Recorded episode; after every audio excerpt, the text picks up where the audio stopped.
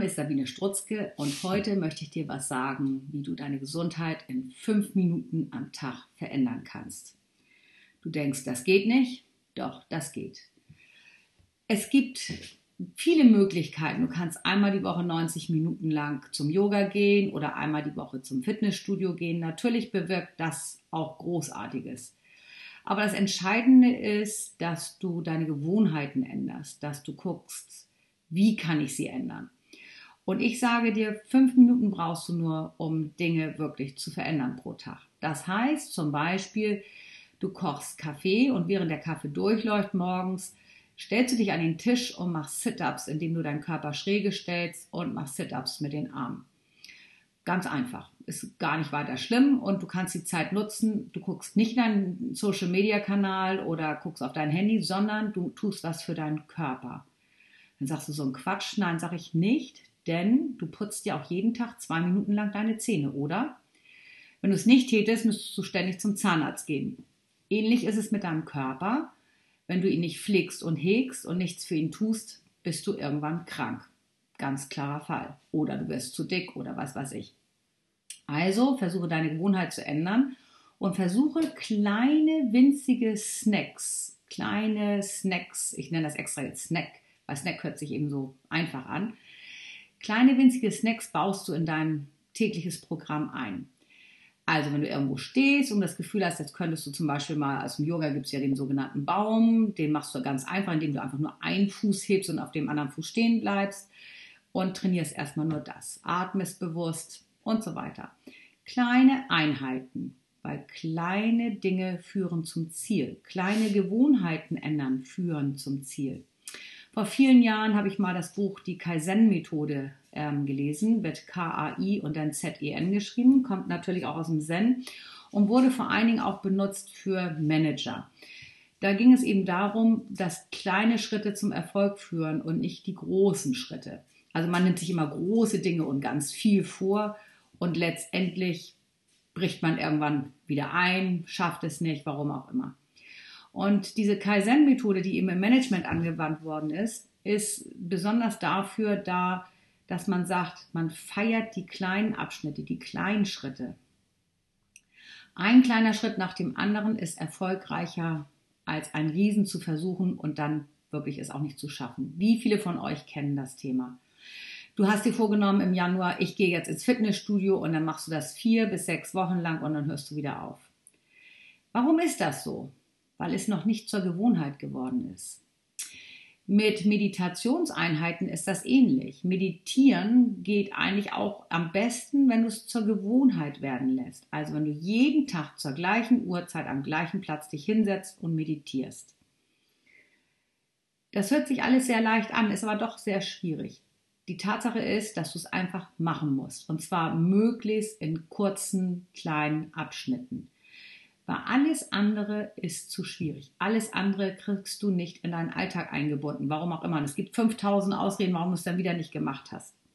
Und deswegen sage ich, mache kleine Mini-Einheiten. Fünf Minuten auf der Stelle gehen, während du die Tagesschau guckst, ist besser als gar kein Sport. Fünf Minuten Sit-ups machen, während die Kaffeemaschine läuft, besser als gar kein Sport. Fünf Minuten in die Stille gehen, ist besser als gar keine Meditation. Und das kannst du fast überall. Du kannst dich fast überall irgendwo hinsetzen, in die Stille gehen und einfach nur atmen.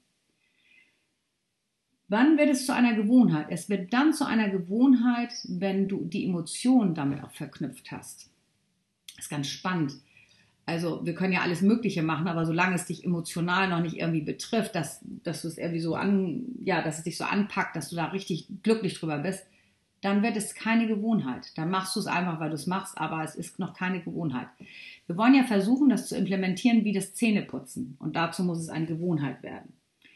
Das Beste ist, dass wenn du zum Beispiel dich jetzt gleich nach diesem kleinen Podcast-Snack von mir in die Küche oder wo auch immer hinstellst, dich an einen Tisch stellst, die Hände auf die Tischplatte nimmst, dich schräge stellst mit den Füßen und dann so ein paar Sit-up machst, Solange wie du es schaffst. Wichtig ist, dass du noch vernünftig atmen kannst. Und wenn du irgendwann merkst, die Atmung wird unruhig, hör auf damit.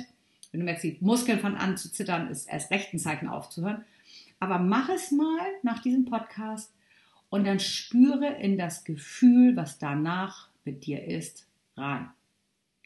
Spüre, wie positiv sich das anfühlt, dass du diese paar Sekunden Sit-ups gemacht hast. Und dieses Gefühl, mit dem musst du dich verknüpfen, dich verbinden und dieses Gefühl in deinem Herzen groß werden lassen. Und wenn du das tust, wenn du merkst, dass sich das so gut anfühlt, wie es sich eben anfühlt, wenn man Sport macht, in welcher Form auch immer, dann ist es eine Gewohnheit. Eine liebe Freundin von mir ist regelmäßig zu meinen Yogakursen gekommen und wann immer ich mal nicht konnte oder nicht unterrichten konnte, hat sie es zu Hause gemacht. Und irgendwann hat sie es sogar täglich zu Hause gemacht. Täglich ganz kleine Einheiten. Was sagt sie heute? Heute sagt sie, sie kann nicht mehr ohne dem leben. Sie kann nicht mehr einen Tag vergehen lassen, ohne dass sie auf der Matte war. Und wenn sie nur drei kleine Übungen macht. Und das ist der Clou an der ganzen Sache.